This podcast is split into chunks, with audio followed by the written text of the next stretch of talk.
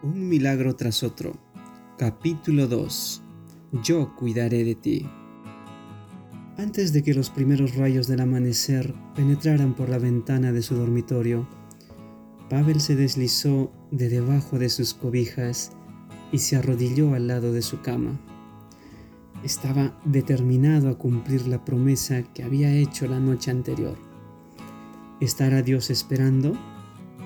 ¿Me hablará hoy otra vez? Se preguntó mientras inclinaba su cabeza. Padre, soy yo, Pavel. Aquí estoy como lo prometí. Por favor, ayúdame a ser un amigo verdadero para ti. Estoy tan agradecido porque tú todavía me quieres. Por favor, cambia mi corazón. Hazme de nuevo de la manera en que has estado esperando hacerme oró suavemente. Comenzó a sentir la presencia de Dios a su alrededor, tal y como lo había experimentado la noche anterior. Cuán agradecido estaba porque Dios no lo había abandonado en su rebelión. Con una sonrisa tomó su Biblia. ¿Cómo esperaba que las palabras cobraran vida una vez más? Maravillado, sintió como si cada palabra hubiera sido escrita específicamente para él. A medida que nuevas percepciones iluminaban su mente, leía y oraba. Padre, eres tan maravilloso, estás fuera de toda comprensión. Nunca había soñado que el creador del vasto universo hablaría personalmente a alguien tan indigno como él.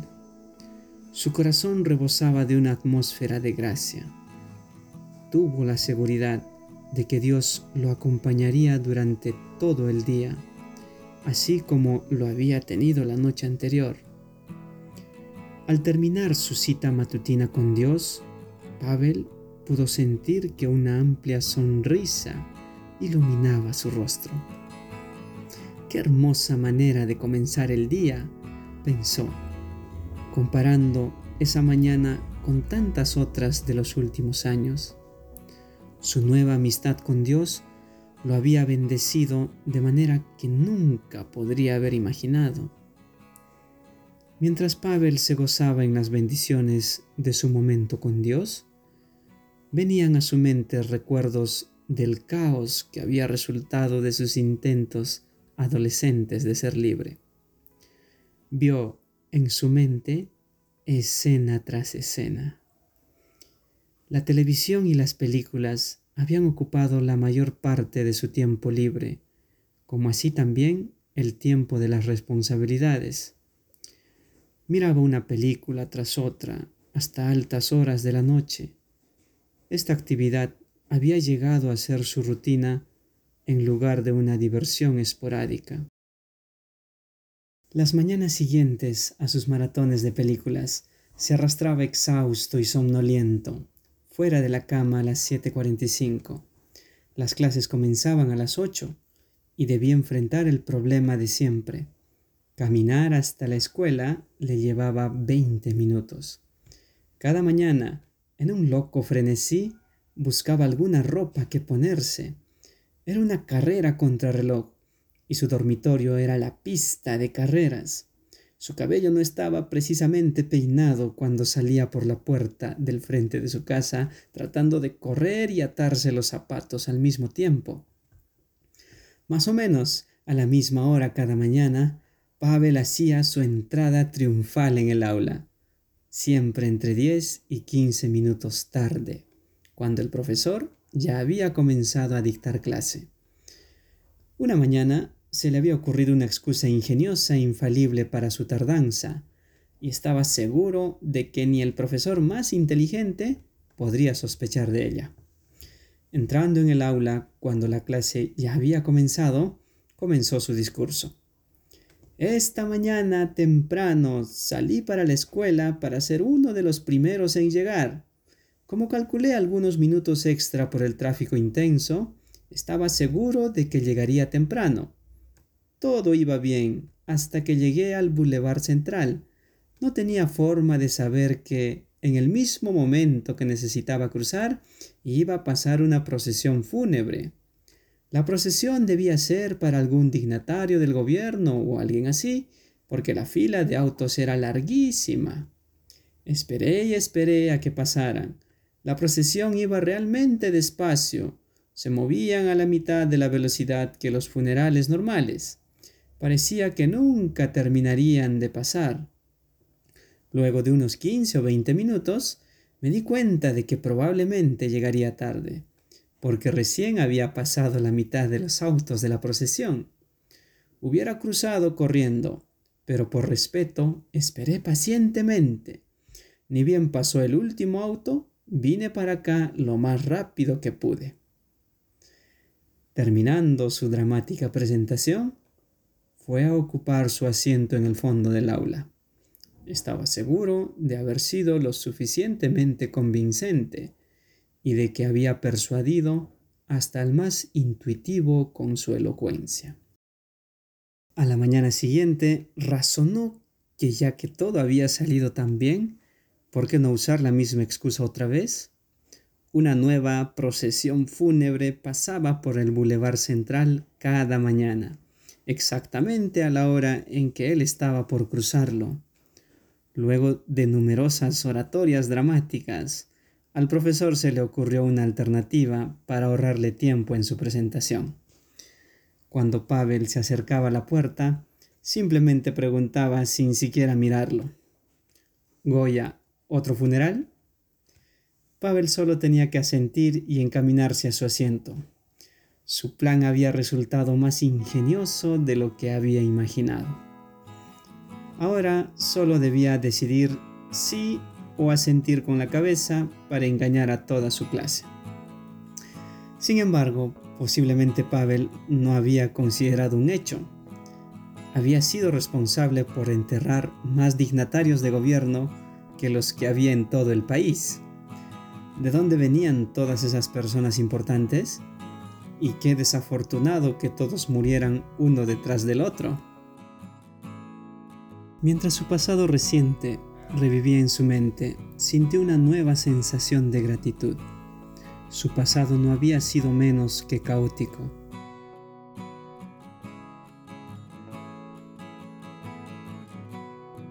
Estamos presentando un milagro tras otro. La historia de Pavel Goya. Capítulo 2. Yo cuidaré de ti.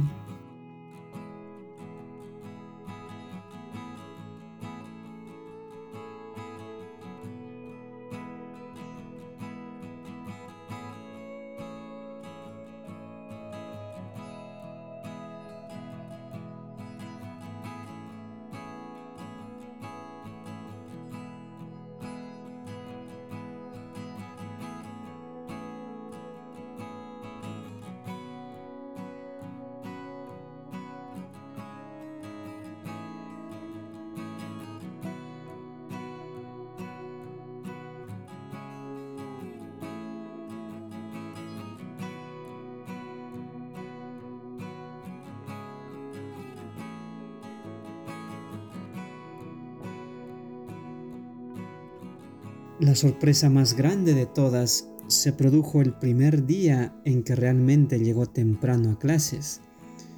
Toda la clase lo miró sin poder creerlo. Qué agradecido debía de estar el funebrero por haber tenido un pequeño descanso. Cada día que pasaba, la relación de amor de Pavel con Dios se profundizaba. Las promesas de la Biblia que había aprendido cuando era niño fluían nuevamente a su mente. Ahora no eran simplemente lindas palabras. Podía asegurar que eran promesas para él. Abrir su corazón a Dios en oración había llegado a ser como hablar con su mejor amigo. Cada mañana abría sus ojos con una sensación de expectativa y de anticipación sobre lo que el día podía depararle la Biblia se convirtió en un libro vivo y con poder. Una y otra vez experimentó cómo la lectura matutina de las escrituras le proporcionaba la fuerza que necesitaba para el día. Al encontrar las palabras de Jeremías en Lamentaciones 3, 22 y 23, solo pudo mirar hacia el cielo y decir, Señor, tu palabra es verdad. Esto es lo que hace por mí cada día. El amor del Señor no tiene fin ni se han agotado sus bondades. Cada mañana se renuevan. Qué grande es su fidelidad. A menudo, mientras Dios le hablaba personalmente, las lágrimas asomaban a sus ojos. Señor, ¿cómo pude perderme de todo esto antes? susurraba. Una cosa era leer las palabras de Isaías 50 y otra cosa era experimentarlas. Despertará mañana tras mañana, despertará mi oído para que oiga como los sabios. Gracias, Señor, porque no necesité mi reloj despertador para despertarme esta mañana. Tú eres fiel, así como lo dice tu palabra. Tus palabras son las primeras que me saludan por la mañana. Es emocionante escucharte llamarme por mi nombre y susurrarme, he estado esperándote.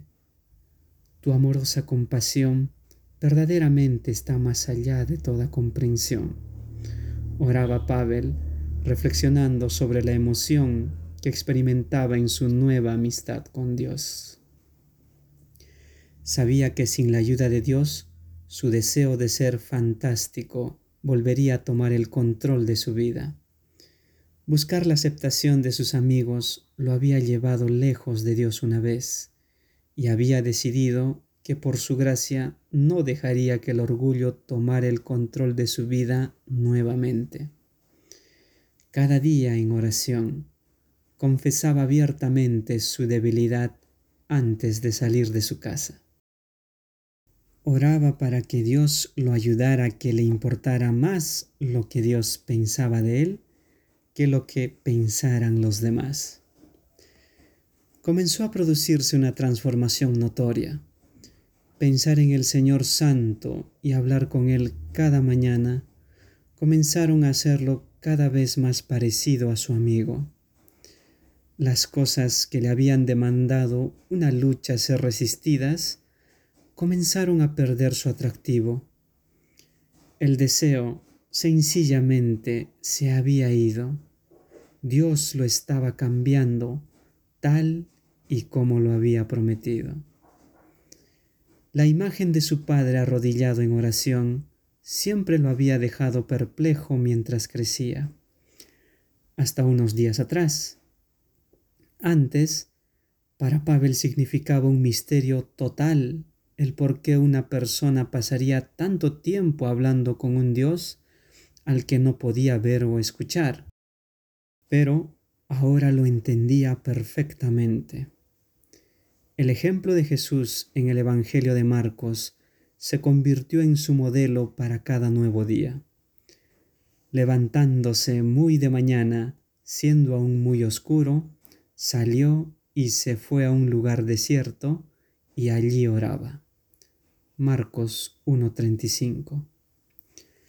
Resolvió hacer suyo el lugar secreto de oración de Jesús, que daba poder a su vida. ¡Qué experiencia!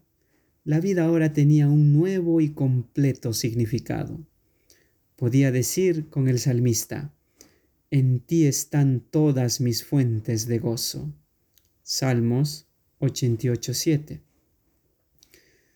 Unas semanas luego de prometer a Dios que nunca se iría de su casa sin tener la seguridad de que Él estaba con él, se presentó una prueba de fidelidad. Luego de invitar a Dios para que lo despertara a fin de pasar tiempo juntos, se despertó entre las cuatro y las cinco de la mañana, pero por alguna razón se volvió a quedar dormido. Cuando volvió a mirar el reloj despertador, gruñó. Eran las siete treinta. ¿Cómo pudo haber pasado esto? se preguntó Pavel. Ahora, ¿qué debía hacer? Debía decidir entre mantener su cita con Dios o emprender una loca carrera hacia la escuela. Comenzó una verdadera lucha. Su horario de clases había cambiado. En lugar del profesor que estaba familiarizado con los funerales, ahora tenía al profesor más comunista de la escuela. Todos le temían.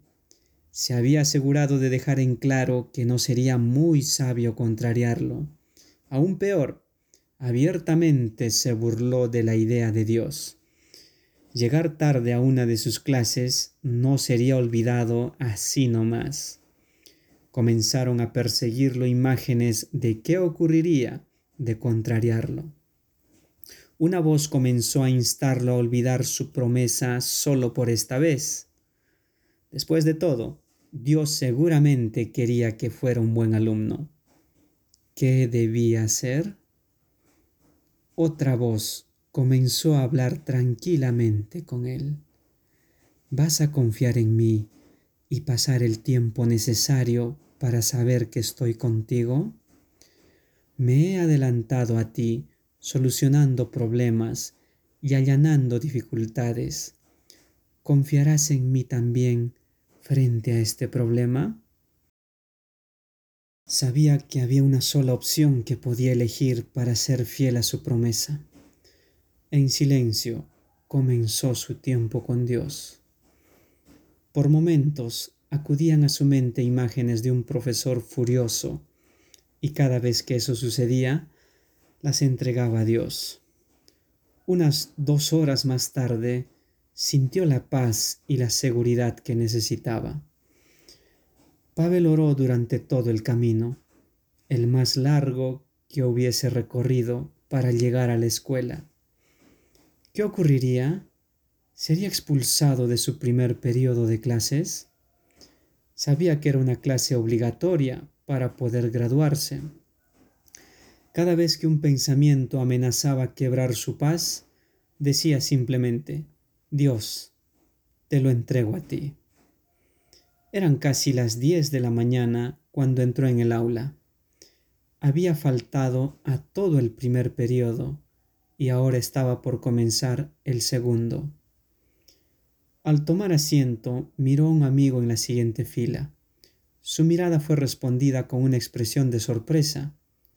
Inclinándose un poco, su amigo susurró. ¿Cómo supiste que el profesor del primer periodo estaría enfermo hoy? Es impresionante. Llegaste justo. Y eso no es todo. Por algún motivo, el profesor se olvidó de tomar asistencia. ¿Puedes creerlo? Esto nunca pasó antes. Goya debe ser el muchacho más afortunado del mundo. Pavel suspiró, aliviado, al darse cuenta de que Dios lo había bendecido por permanecer fiel a él. Una y otra vez vio cómo pequeños detalles se resolvían de formas que él nunca habría logrado solucionar por su cuenta. Las bendiciones de Dios lo siguieron no solamente en las clases, sino también en el trabajo. Desde que había entregado su vida a Dios, sentía un deseo creciente de ser un artesano sobresaliente. La excelente reputación de su padre como contratista de obras hacía que las personas estuvieran dispuestas a esperar a fin de poder contar con su experiencia y habilidad para sus proyectos. Luego de clases, el negocio familiar proporcionó a Pavel la oportunidad de aprender varios aspectos de la construcción, así como también ganar algo de dinero para sus gastos. De todas las habilidades que aprendió, una de sus favoritas era cortar vidrio. Dios pronto lo bendijo con una exactitud y destreza que pocos artesanos logran alguna vez varios proyectos comerciales requerían vidrio armado de primera calidad para ser utilizado en lugares específicos. Muy pocos artesanos tenían la experiencia para cortar este vidrio especial. Con su padre como tutor, aprendió los secretos de esta habilidad especial. Poco después de que Pavel cumpliera 16 años, tuvo la oportunidad de probar que era realmente un artesano competente y no un simple adolescente punk en una obra. El encargado de construcciones del condado acudía al padre de Pavel a fin de que lo ayudara cuando estaba atrasado en sus proyectos. A menudo se presentaban problemas inesperados que causaban dilaciones costosas.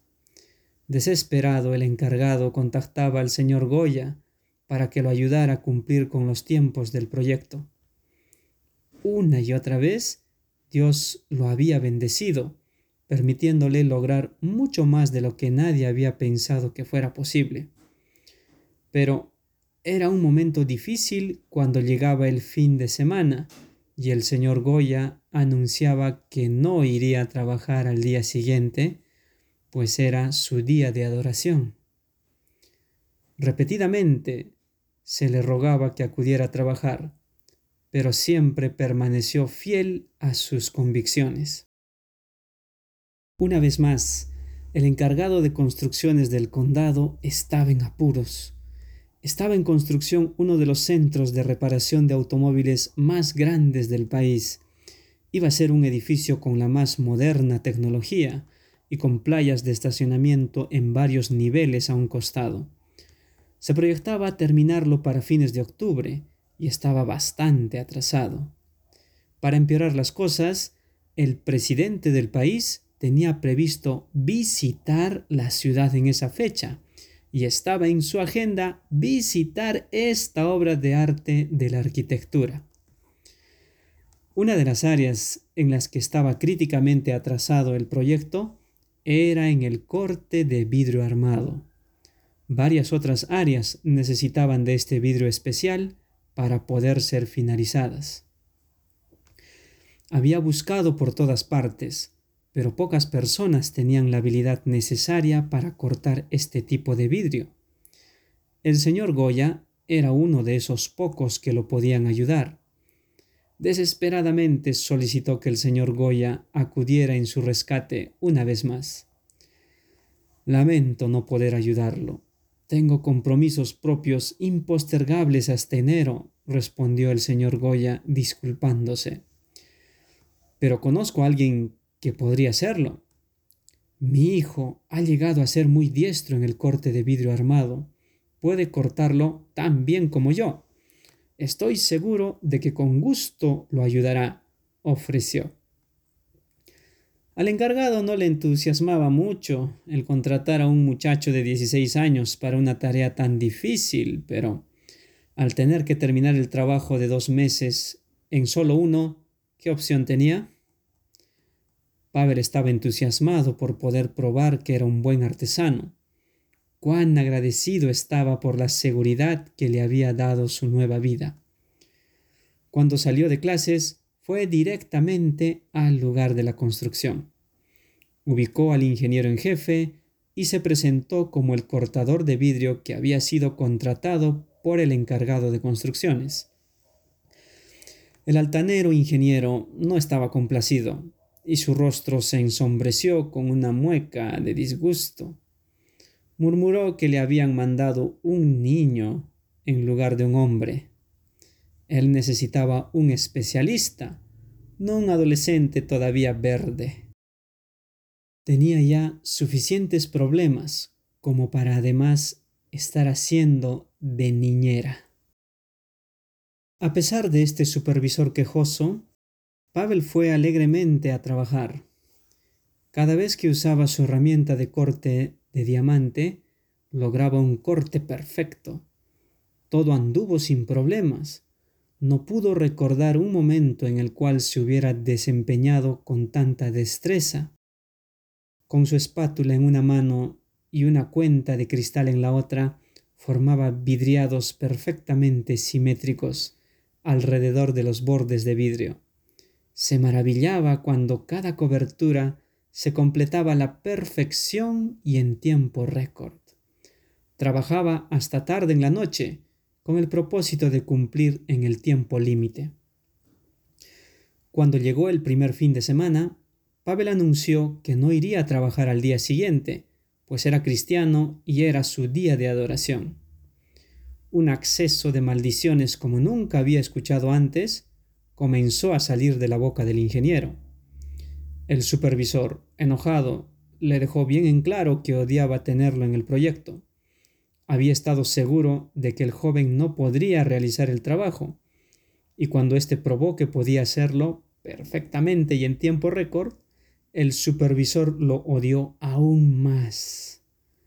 No había forma de agradar a este hombre. A pesar de todas las amenazas y los insultos, Pavel estuvo en la iglesia al día siguiente. Cuando Pavel volvió a la obra, fue insultado de todas las formas posibles. Era evidente que su supervisor estaba decidido a hacerle la vida tan imposible como pudiera. No quería un niño en su trabajo, y el hecho de que Pavel fuera cristiano empeoraba aún más las cosas. Pavel no podía ni siquiera ir de un lugar a otro de la obra sin tener que soportar insultos profanos y gestos obscenos. Pacientemente realizó su tarea, soportando el diario ataque abusivo. Finalmente, el proyecto fue completado. Pavel estaba exhausto, pero orgulloso de la calidad de su trabajo como del tiempo récord en que lo había realizado. Cada tipo de trabajo se pagaba de diferente manera. Algunas tareas se pagaban por horas. A otros trabajadores se les pagaba un cierto monto de dinero por cada ítem completado. El trabajo de corte de vidrio se pagaba por metro cuadrado de vidrio instalado. Mientras completaba cada abertura, Pavel llevaba un registro de sus metros cuadrados. Estaba ganando mucho más que los hombres que lo rodeaban. Los artesanos ganaban entre 1600 y 1800 lei. Nota: leu es la moneda oficial de Rumania y lei es su plural. Entonces, los artesanos ganaban entre 1.600 y 1.800 ley por mes trabajado por horas. El supervisor del proyecto que lo despreciaba ganaba 2.400 ley por mes. En las tres semanas que trabajó cortando vidrio armado, que se pagaba por metro cuadrado, había ganado 5.500 ley. Se habían calculado dos hombres y dos meses para realizar esa parte del proyecto. Con Dios como su socio, el muchacho completó la tarea en solo tres semanas. Había una canción en su corazón cuando se fue de la obra por última vez. Pero la canción pronto se desvaneció cuando fue a cobrar. El rostro del supervisor se contorsionó en un acceso de ira, con más maldiciones mientras gritaba ni yo gano tanto dinero y soy el ingeniero en jefe. No voy a pagarle a un muchacho punk el doble de lo que gano. Te voy a pagar 1200 ley y nada más. Pavel protestó, mostrando la escala de pagos que estaba exhibida en la obra, pero sin éxito. Se marchó a su casa triste, ¿Era esta la forma en que sería recompensado por las largas horas que había trabajado? No era justo y no iba a conformarse sin protestar. El encargado de construcciones del condado había sido quien lo había contratado y por lo tanto apelaría ante el encargado de construcciones del condado. Al entrar en el edificio de administración del condado se sintió algo intimidado. ¿Quién escucharía a un joven que protestaba en contra de un ingeniero de proyecto? La secretaria del Departamento de Construcciones del Condado escuchó su pedido de justicia. Vuelve a las 8 de la mañana en punto y te daré los primeros cinco minutos del horario, prometió. Con una sonrisa, Pavel le agradeció, dándose cuenta de que su socio invisible ya estaba obrando en su favor.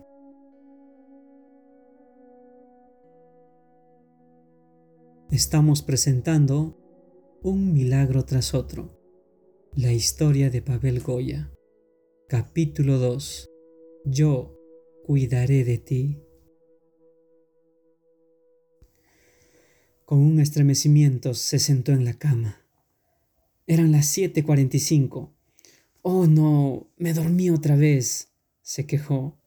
Debía estar en el edificio de administración del condado en solo 15 minutos. Tomando su ropa, se dirigió hacia la puerta. Con su mano en el picaporte, escuchó una voz que decía, Pavel, ¿oraste? ¿Vas a salir de casa sin mí hoy? Pero tengo una cita con el encargado. ¿Qué pensará de mí si ni siquiera me presento? razonó Pavel. ¿Vas a confiar en mí esta vez o vas a andar por tu cuenta hoy? respondió la pequeña voz. Eligiendo confiar en Dios sin importar lo que pasara, decidió no salir hasta que supiera que Dios estaba con él. Eran las diez horas cuando la paz que conocía volvió a su corazón. Mirando el reloj, pensó en cancelar el viaje al pueblo, pero luego de unos minutos se preguntó, ¿qué tengo que perder? Podría ir de todos modos y ver qué pasa. La misma sonrisa amable lo saludó al acercarse al escritorio de la secretaria para disculparse por su tardanza. Ella le aseguró que no debía preocuparse, pues el primer ministro había llegado y habían estado en reuniones toda la mañana con todos los jefes de departamentos. Vuelve mañana y veré qué puedo hacer, aseguró. Aliviado Pavel se dio vuelta para irse. Justo cuando iba llegando a la puerta, la secretaria lo llamó. Espera. En ese preciso instante, el encargado de construcciones abrió la puerta de la sala de conferencias y salió para dirigirse al sanitario.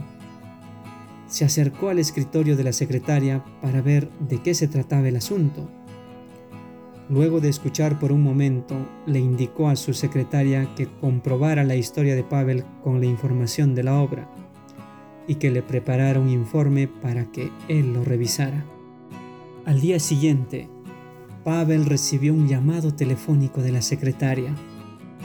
Puedes venir a buscar tu cheque. Con un cheque equivalente a tres meses de sueldo, Pavel caminó hacia su casa casi a los saltos.